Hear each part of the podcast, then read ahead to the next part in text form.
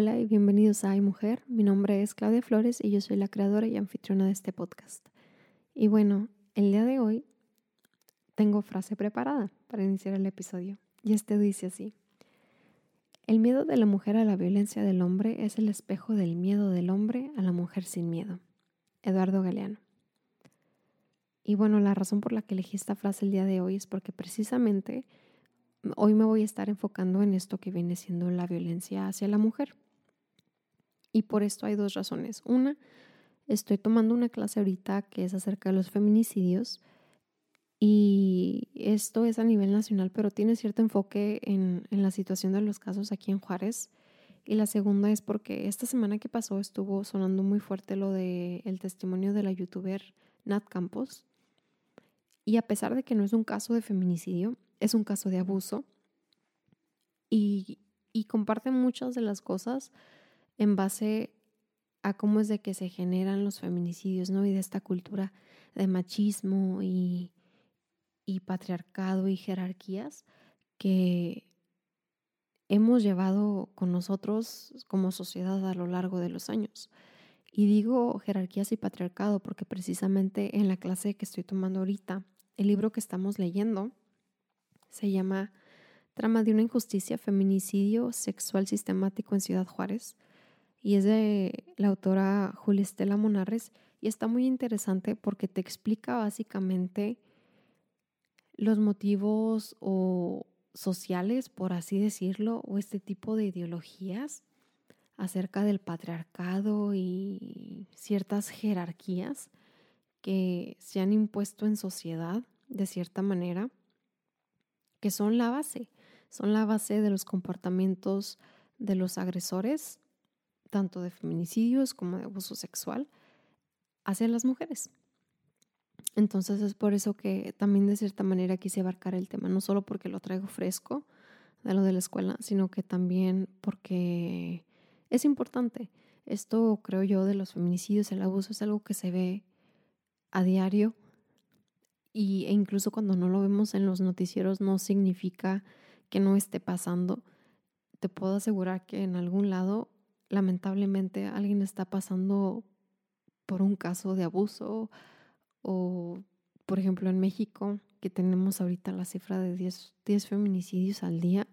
Entonces, lamentablemente, esta es la realidad en la que estamos viviendo y creo yo que es importante que nos informemos, es importante que analicemos este tipo de situaciones y qué es lo que lo está generando, ¿no? Y cómo podemos de cierta manera revertir este tipo de comportamientos para avanzar hacia un mejor futuro y un futuro que sea muchísimo más seguro para las mujeres, niñas, jóvenes en México.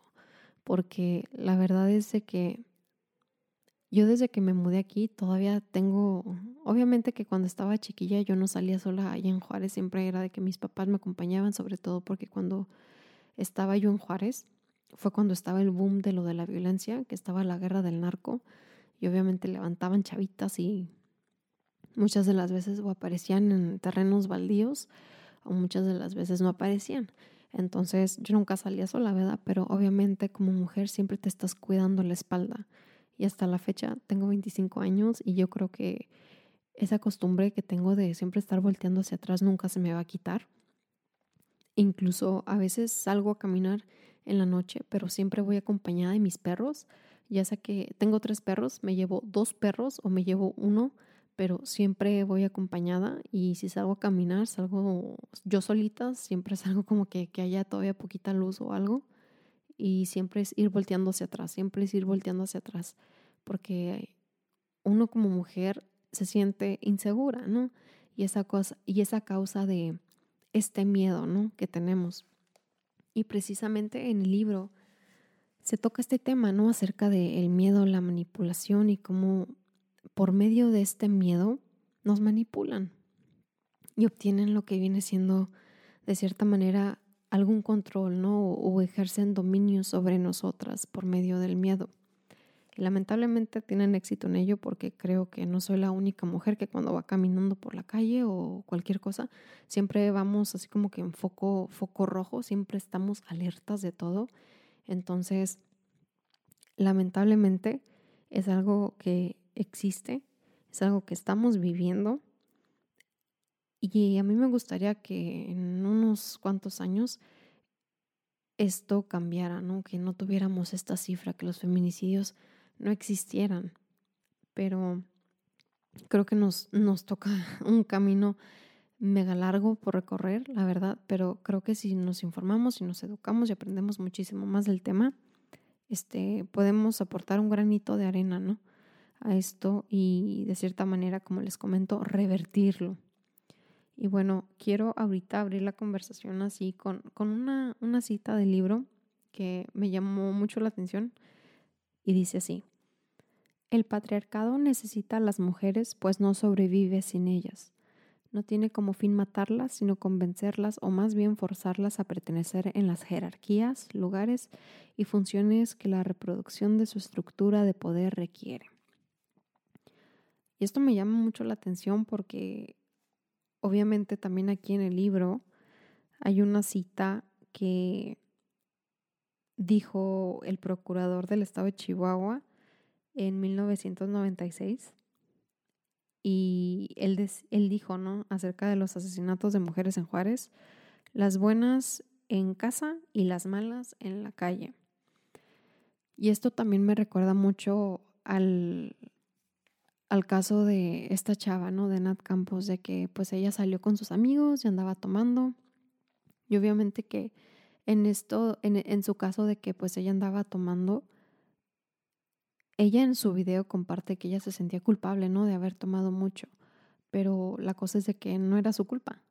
Es la culpa del agresor. Y es ahí donde entra también ese poder, esa, ese dominio, ¿no? Esa manipulación de hacerle creer a la víctima de, ay, no, pues es que tú, tú andabas bien borracha. O sea, y nos encontramos con este doble discurso de que por parte de la víctima, ay, pues es que su culpa andaba bien peda. Y por parte del agresor siempre es, ay, pues es que andaba bien pedo, no sabía qué estaba haciendo. ¿Me entienden? Entonces, nos encontramos con estos discursos que dices, no mames, o sea, no, e, esto es manipulación, esto es tú querer estar en control de las cosas, esto es tú querer realmente reprimir a la víctima y hacerla sentirse mal de que eso fue su responsabilidad porque tomó. No, o sea, es como también cuando dicen, ay, es que traía una falda muy cortita, o sea, no, ¿y cómo explicas los casos de las niñas de 7, 8 años, no? O sea, no hay excusa, realmente. Yo pienso que no hay excusa y aquellos que tratan de encontrar excusas, ay, que Dios los bendiga, la verdad. Porque esto del patriarcado y esto de querer tener control y considerarla inferior y, por ejemplo, hay hombres, ¿no? De que no vas a salir con ellos o tú no vas a tener amigos, o sea, de que siempre quieren estar como que en cierto control, ¿no? Cierta manipulación. Digo, primero que nada es como que inseguridad de ellos, ¿no? Y es por eso que utilicé esta frase al principio, porque habla sobre el espejo, ¿no? Que tiene miedo el hombre de una mujer libre. Y muchas de las veces en estos casos de abuso, en estos casos ah, de agresiones, de feminicidio, que vienen siendo los casos así como que más, más heavy, vemos que hay cierto patrón en los comportamientos, ¿no? De que son hombres posesivos, son hombres celosos, son, son hombres súper, hiper inseguros, la verdad, porque eso es inseguridad pura. Y es a veces también el hecho de que es algo que ellos ya traen consigo. ¿Por qué? Porque probablemente son cosas que ellos crecieron viendo y bien dicen, ¿no? Que, o sea, en la naturaleza del hombre hay ciertos comportamientos, los comportamientos se adquieren, o sea, no naces con esos comportamientos, no, tú los adquieres, ¿por qué? Porque probablemente en tu casa es el ejemplo que te dan o es, es X, ¿no? Lo que ves, no sé, pues sí, en tu casa, ¿en dónde más, verdad? Realmente. Entonces, aquí en el libro también nos menciona, ¿no? De que los hombres bajo este tipo, por así decirlo, ¿no? De jerarquías o de querer tener poder, creen que tienen el derecho y la verdad es que nadie tiene derecho sobre ti, sobre tu cuerpo. Mucho menos si estás en inconsciente, como es en el caso de, esta chava que estaba ebria, eso no le da motivo, razón a nadie para querer abusar de ella y lo que hizo este güey está súper mal. Y a mí lo que todavía me caga es de que hay gente que lo defiende, ¿no? Y eso es algo que a mí me puede mucho y que realmente me enoja bastante, es el hecho de que la gente le cree al agresor y no le cree a la víctima. Y ahí volvemos a este nivel donde estás realmente reprimiendo a la víctima y haciéndola sentirse aún peor de lo que ella se siente, porque en sí la víctima, o sea, ella está, es, las personas que son víctimas de abuso, obviamente lidian con, con el peso de los que les pasó, más aparte el hecho de que creen que es su culpa, el que nadie les crea o que cuando les creen los creen como que, ay, está, ya va a empezar, solo quiere atención, ¿no? Que es algo que a veces vemos que es muy común que la gente dice, ay, no, es que solo quiere atención, no, es que o sea, si están llamando la, atención de manera consciente e inconscientemente, es porque algo sucedió y que necesitan la ayuda, es un grito de ayuda básicamente, y es a veces lo que la gente no ve. Y esto también me, me recuerda muchísimo a lo que vienen siendo como que las protestas de, de los movimientos feministas y de que como hay mujeres, ¿no? Que apoyan el machismo, que dicen, esas no son maneras, que, güey, dime, ¿cuál es la, la, puta manera? Ahí tienen, por ejemplo, el caso de, de Escobedo, ¿no? Que pues también lo vemos en el documental, como es de que ella de manera pacífica salía a marchar a las calles y esa no era la manera, ok, entonces rayando monumentos tampoco es la manera, entonces díganme ustedes cuál es la puta manera de hacer las cosas, ¿verdad? Y la verdad, me, me van a escuchar un poco así como que en tono agresivo en este podcast porque la verdad, pues es un tema, creo yo, que para enojarnos, enojarnos con nosotros y nosotros hemos sido esa persona que tal vez cuando alguien nos hizo algún comentario de que se sentían incómodos, con que, ay, eso pasa bien seguido, o si hemos sido personas de que en alguna ocasión con alguna víctima no les creímos, siento que también debemos de estar enojados no solo con nuestra sociedad, sino también con nosotros mismos y la verdad, no nos juzgo y trato de no juzgar a los demás porque también sé que esto es a raíz de un sistema que vamos cargando desde el tiempo de las tatarabuelas. Entonces, creo que es algo en lo que se puede trabajar. Creo que es algo lo cual se puede cambiar definitivamente. Nos va a costar un chingo de trabajo. Pero a fin de cuentas, es como les digo, hay que informarnos, hay que estar leyendo, hay que estar aprendiendo. Y esa es una de las razones por las cuales yo me uní a, esta clase, porque yo quería aprender. No soy, o sea, obviamente sé lo que es un feminicidio, ¿no? Es el, el asesinato de, de manera violenta contra el género femenino, pero quería saber más, ¿no? Entonces, por medio de estas lecturas he estado aprendiendo acerca de estos comportamientos y estas ideas, ¿no? Y que probablemente una nada que ver con la otra de cierta manera, pero al mismo tiempo se relacionan. Es como esta gente extremista del, como, como le decimos aquí en Estados Unidos, del far right, ¿no? Que son los republicanos, los trompistas, de que white supremacy, que la raza blanca, o sea, qué mamadas son esas. o sea, son ese tipo de, de comportamientos, ¿no? De cosas de que quieren tener el poder y que nosotros como minoría, minoría tenemos nuestro lugar en el mundo y valemos madre, o sea, eh, al menos esa es la manera en que yo lo relaciono, ¿no? Este, este tipo de temas de que siempre nos quieren ver de cierta manera con inferioridad. Luego imagínate aquí en un país de que eres minoría y luego aparte eres mujer, pues está cabrón, ¿verdad? Pero sí, es como les digo, creo yo que también es importante que nosotras como chavas nos apoyemos las unas a las otras. Ya les había comentado yo el, el episodio pasado que yo me había salido de un grupo de mujeres ahí, que, I don't know, estaba medio raro el grupo. Pero de esos de Facebook, ¿no? De que era para apoyarnos, de que no sé qué la chingada. Y me tocó también ver de que el día de, el año pasado, el, el 8 de marzo, el día de la marcha, que varias feministas, varios, grupos de mujeres anduvieron este, pintando los monumentos o rayoneando, grafiteando, como le quieran llamar, este, en la Ciudad de México. Obviamente las fotos se compartieron alrededor del mundo y una chava lo puso en el grupo. Y la intención con la que la chava había escrito el post era así como que, ay, esas no son maneras, ¿no? Como que, ay, qué mamada es esta. Y me acuerdo que le salió el tiro por la culata porque al menos por lo que yo vi, muchas de las chavas le contestaron así como que, güey, pues, o sea, ¿qué pedo contigo, verdad? Porque estás haciendo este tipo de comentarios cuando el motivo de esta marcha es precisamente para que nos dejen de matar, o sea, es como les decía ahorita, o sea, ¿cuál es entonces la puta manera, no? Y muchos de los comentarios, o sea, había varios, ¿no? De los comentarios que vi que decían de que es que son los símbolos de la patria y que, como que, güey, un, monumento se puede restaurar. Un monumento lo pintas, lo, lo tallas y luego lo, lo pones bonito y ya está. Pero ¿quién fregados nos va a regresar las vidas de esas mujeres, no? Entonces, como mujeres también a veces formamos parte de esta base, ¿no? De ideas, de que de cierta manera estamos a favor, consciente inconscientemente, de esto del patriarcado porque apoyas ese tipo de ideas.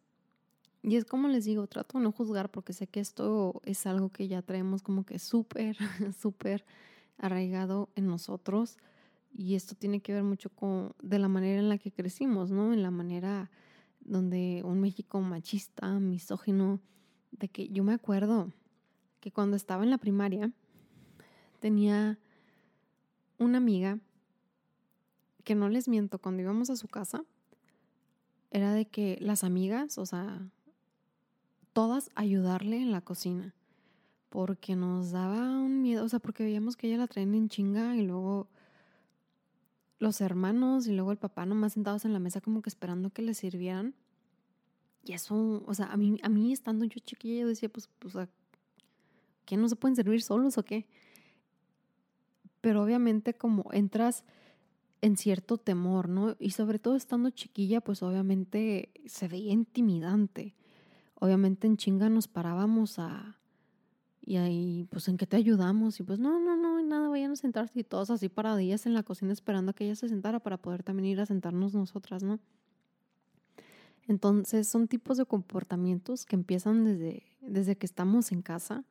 Y obviamente que si tú eres mamá, que si tú tienes hermanos, hermanas, primos, primas, sobrinos, lo que, lo que tengas, es educarlos y hacerles ver de que hay ciertas cosas que están mal y que hay ciertas opiniones que están mal. O sea, nada le va a pasar a un güey si lava platos un día y le ayuda a su mamá en la cocina o se pone el delantal y se pone a barrer. O sea, no le pasa nada, no lo hace menos hombre. Al contrario, lo hace más hombre, la verdad. Vivimos en unos tiempos diferentes, creo que poco a poquito vamos caminando hacia adelante, pero aún tenemos mucha cola que nos pisen y también me acuerdo mucho de el caso de este senador de Monterrey, ¿no? Que creo que a la esposa le dio COVID y que estaban haciendo live en Instagram comiendo costillitas y de que el güey luego, luego, que baja la pierna si me casé contigo para mí, no para que ahí anduvieras exhibiendo. Y luego que después subió una foto de él disque planchando. Es como que, puta madre, güey. O sea, no, no te creo, la neta, no te creo. Y también la chava, ¿verdad? Que tolera ese tipo de comportamientos. En cierta parte, no la juzgo, no la culpo. Probablemente eso es algo que ella vio en su casa y ese es el ejemplo que ella pues decidió seguir, no sé, la verdad. A mí en lo personal me pareció de muy mal gusto de este güey que también aparte hubiera subido la, la foto. Pero bueno, o sea, volvemos a lo mismo, ¿no? Que son estos, estos temas del dominio, de la manipulación, de querer tener el control de las mujeres, ¿no? Incluso aquí en el libro algo que mencionan mucho es de que como incluso durante las campañas de prevención siempre era de que les decían a las mujeres, ay, quédense en casa para que no sean víctimas. Y obviamente pues ese no es el punto, ¿verdad? Creo yo de crear una, una campaña. el punto es más bien así como que educar a la población masculina al hecho de que tienen que respetar, o el hecho de que una chava esté usando minifalda no te da ningún derecho, ni uno, sobre su cuerpo. Y también es algo que nos mencionan mucho aquí en el libro, ¿no? Este, acerca de cómo para ciertos hombres es, el cuerpo de una mujer es tan atractivo que se sienten con el derecho de que tienen que tenerlo o tienen que bajarlas de su pedestal, porque pues según ellos, este, nosotras somos inferiores a base de estas jerarquías y estos sistemas que en sí se han creado en sociedad. Entonces, ellos creen tener el derecho, ¿verdad? Y es algo que, es como les digo, o sea, aunque no sea un asesinato, no sea un feminicidio, hay, o sea, si es abuso, si te golpean, si te dicen algo verbalmente, emocionalmente, psicológicamente, cualquier tipo de abuso, pues lleva, lleva de base estos tipos de comportamiento y esto que les estoy platicando acerca de las jerarquías. Y no sé si tal vez algunos de ustedes son más expertos en el tema que yo, pero la verdad se me hizo súper interesante porque de cierta manera este es el trasfondo de las cosas que vemos en las noticias, ¿no? De todos estos casos de feminicidio, los casos de abuso que incluso también no vemos, que no sabemos, ¿verdad? Entonces, es un libro bastante interesante, se llama Trama de una injusticia feminicidio sexual sistémico en Ciudad Juárez y se los recomiendo bastante si quieren informarse un poquito más, si quieren aprender un poquito más. Probablemente algunos de ustedes sean expertos en este tema muchísimo más que yo, yo apenas voy empezando. Pero dadas las circunstancias de la semana pasada con este caso que se estuvo escuchando y luego aparte de que yo empecé con mi clase, se me hizo que tenía que aprovechar el momentum para poder hablar de este tema porque siento yo que es un tema bastante pesado en cuestión emocional. Y yo creo que a lo largo de este podcast y como que de repente me sentí enojada, la verdad, pero este es un tema por el cual vale la pena enojarse, vale la pena sentir hasta cierto punto esa pesadez, porque es un tema en el cual como mexicanos tenemos mucho que trabajar, tenemos mucho que aprender, tenemos muchas cosas que cambiar, tanto hombres como mujeres, para que realmente como conjunto y como sociedad seamos mejores. Entonces, el de hoy los voy a dejar con otra frasecita. Pero antes de eso les quiero agradecer por escucharme, les quiero agradecer por el apoyo. Nos pueden seguir en redes sociales, en Instagram y Twitter, arroba Podcast. Si les gustan, denle follow y síganos en las diferentes aplicaciones de streaming como Apple Podcasts, Spotify. Estamos también en Deezer. Y obviamente siempre nos pueden escuchar desde el host website que es Buzzsprout y tengo el link en la biografía en Instagram. Entonces, de nueva cuenta, muchísimas gracias por el apoyo y por escucharnos. Y la frase dice así. Nuestros hombres creen que ganar dinero y dar órdenes son la base del poder. No creen que el poder está en las manos de una mujer que cuida a todos durante el día y da a luz. Malala Yousafzai. Hasta la próxima.